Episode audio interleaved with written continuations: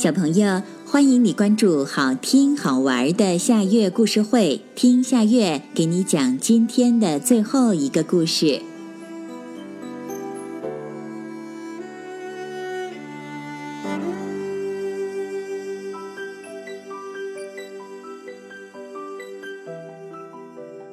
小猫装修，小猫要盖新房子了，朋友们都来帮忙。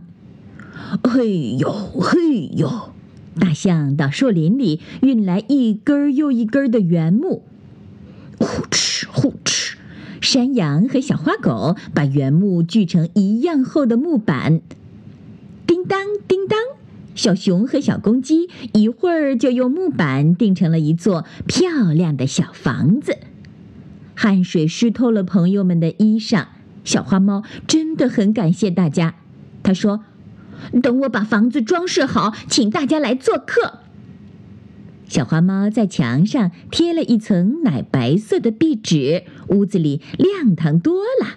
小花猫给玻璃窗挂上了一层鹅黄色的窗帘儿，屋子里光线变得真柔和。小花猫在地上铺了花地毯，哎呀，走在上面可真舒服。好多天过去了，朋友们问小花猫。小花猫，今天可以到你家做客吗？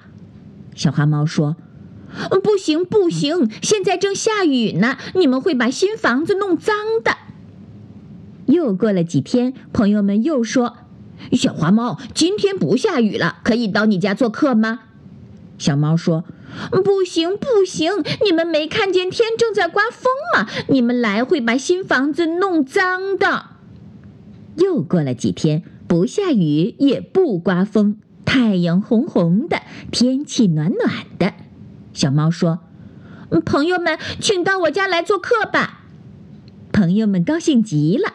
可是大象想了想，却对朋友们说：“小猫家铺了地毯，我们带着干净的鞋子去吧。”于是，有的夹着新鞋，有的包着刚刚刷过的干净鞋，笑嘻嘻地向小猫家走去。到了小猫家门口，大家都换上了自己带来的干净的鞋子。